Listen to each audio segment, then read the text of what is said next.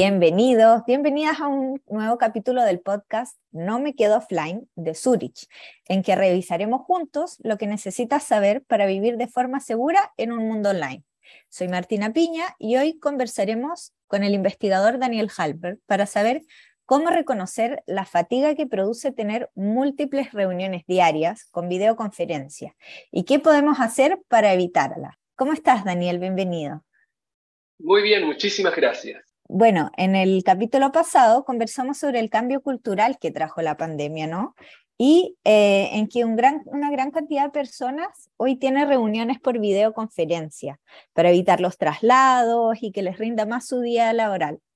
Y bueno, eso ha llevado a que muchas personas tengan que participar de una mayor cantidad de reuniones virtuales, ¿no es así? A pesar de que podrían ser presenciales. Así es, conversamos sobre eso y trajimos un estudio de la Universidad de Stanford que explicaba los cuatro principales problemas que ocasionaba el estar tanto tiempo frente a estas reuniones virtuales. ¿Y te parece si vas contando cada uno de esos problemas y bueno, y las recomendaciones para evitar los riesgos asociados? Excelente, mira, el primer problema que conversamos la semana pasada y que ahora lo vamos a traer se relaciona con ser más conscientes de nosotros mismos al vernos de forma constante frente a la cámara, lo que se llama el efecto espejo, ya que es muy similar a esto, como que uno se estuviera viendo al espejo todo el tiempo, y eso obviamente que cansa y que las personas se pueden estresar si es que se hacen más conscientes de la imagen.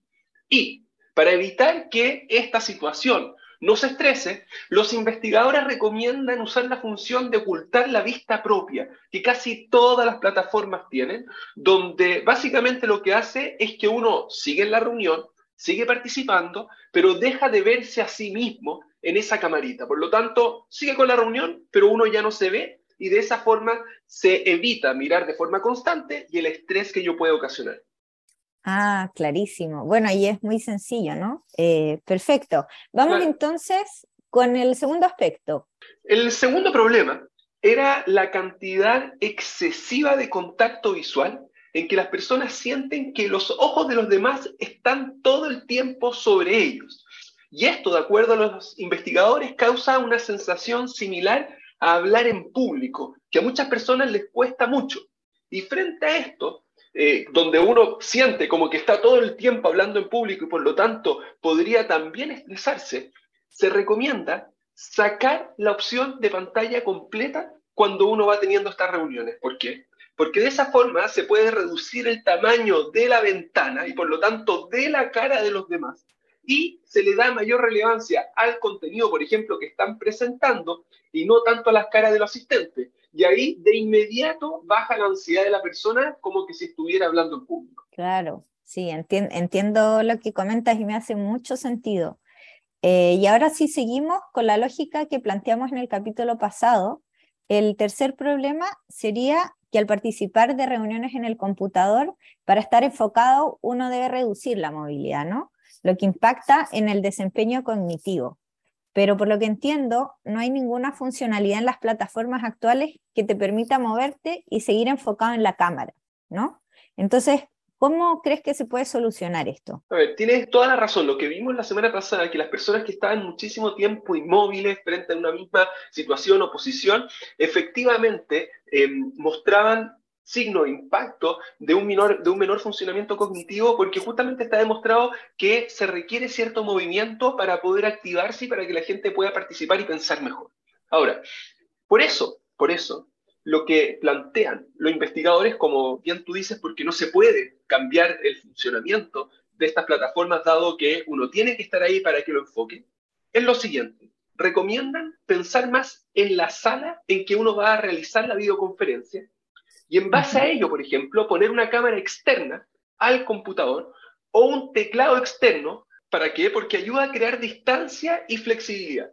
Por ejemplo, una cámara eh, más lejana que no esté en el computador, en una parte de la sala como distinta, te permite caminar y hablar, ¿no verdad? Mientras uno sigue enfocado, a diferencia de cuando uno está solamente en el computador, que puede ser más complejo. Entonces, lo que uno tiene que hacer es tratar de emular, de copiar lo que uno haría en una reunión presencial que de repente como que se para, que le duele la espalda, que necesita ir de acá, caminar un poco, y cuando uno tiene esa distancia, pensando de antes, pucha, ¿cómo lo voy a poner? ¿A dónde va a estar? Para que, si es que me pasa esto, yo lo pueda hacer, se puede solucionar justamente el problema que plantean los investigadores. Excelente, clarísimo. Y el cuarto y el último problema, ¿cuál sería entonces? El cuarto problema que hablamos fue, era la comunicación no verbal. ¿Por qué?